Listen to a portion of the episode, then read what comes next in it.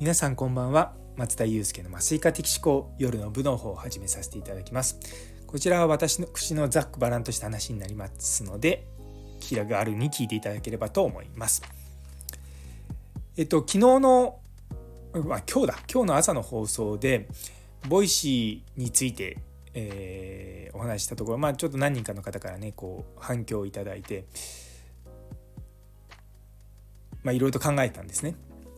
でたまたま今日日中に Voicy の緒方さんが、あのライブ配信をしてて聞いたんですよ。で実際そのライブ配信のアーカイブに残ってるところの前後にいろいろとお話しされていてその Voicy の今後のね展開みたいなことをこう言われてたんですよね。で結構こうオーディオブック的なことやってたりとか、まあ、いろんなことをやりながらそう今結構そのボイスドラマとかがあんまりこう評判良くないんですよね。でもそれもまあ踏まえて、まあ、いろんなことをするアプリケーションにしたいっておっしゃったとかあと、まあ、今後ねまあこれ言っていいのか、まあ、言って大丈夫だと思うんですけどなんか世界展開したいとみたいなこともボソッと言ってたので、うん、なんかそこはすごく、まあ、いいなと思ったんですよね。であのボイスドラマとかもその多言語で発信していきたいみたいな話をしててあなんかそれすごく面白そうだなと思ったんですよね。まあ、もちろん AI とか今使ったりとかするとすごくね滑らかに喋れたりとかもしますしそうそういったのが多分ここ数年でできるんじゃないかなとは思うんですよね。いわゆるこう無料とかで使えるアプリケーションだと、ままだね機械っぽいところになってくると思うんですけどもまあね本格的にいろんなものやれば、うん、ちゃんと僕が喋ってるよりも滑らかにこう AI が喋れるみたいなことが出てくるんじゃないかなとは思うんですよね。でもやっぱりこう、うん、その Voicy のそのあの緒方さんのそのライブ配信聞いてて思ったのがもう多分そのすごく熱狂的なファンってのがいるんですよ Voicy には。で私も比較的その部類に入るかなと思ったりとかでしかもそのファンは別に Voicy っていう会社が好きというよりもやっぱ緒方さんのその熱意とかそういったことがすごくこう、まあ、心に響くんだろうなって思うんですよね。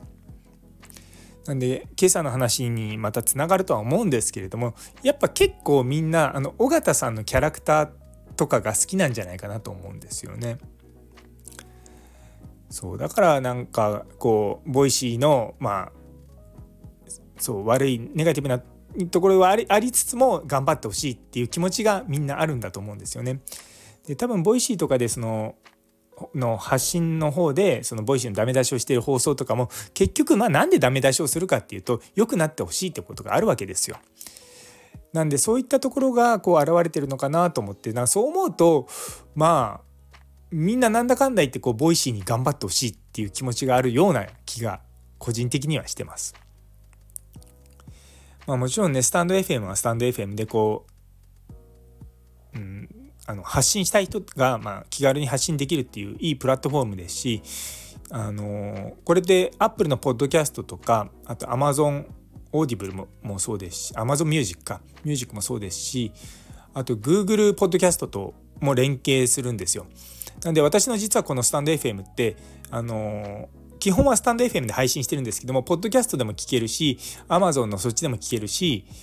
あと Google のポッドキャストでも聞けるっていう風にはなっているんですね。だからそこのところの UI あのこの展開は横展開はすごいなと思うんですよ。ただやっぱりこう一つのプラットフォームからいろんなところにこう発信の RSS でこう発信できるのはいい反面まあ確かにそのプラットフォームそのに縛られ、まあ、プラットフォームの利用者は少なくなっちゃうだろうなと思うんですよね。で実際にやっぱり僕もスタンド FM がこれあの基軸になってるんでそこでのこのインタラクションが生まれるので結局その例えばポッドキャストを聞いてくれる人たちとは、ま、もう全くこう何て言うかねこう接点がないんですよね。なんでそこがやっぱりちょっとダメな気がすると思うとまあ、 Voicy みたいに Voicy のアプリケーションのみで聞けるっていうのは、まあ、ある意味正解な気はしてきたんですよね。とまあそんな感じでですね今日はちょっと Voicy のことをこう思いを馳せる一日でした。というところで、えー、今日という一日が皆様にとって素敵な一日になりますようにそれではまた明日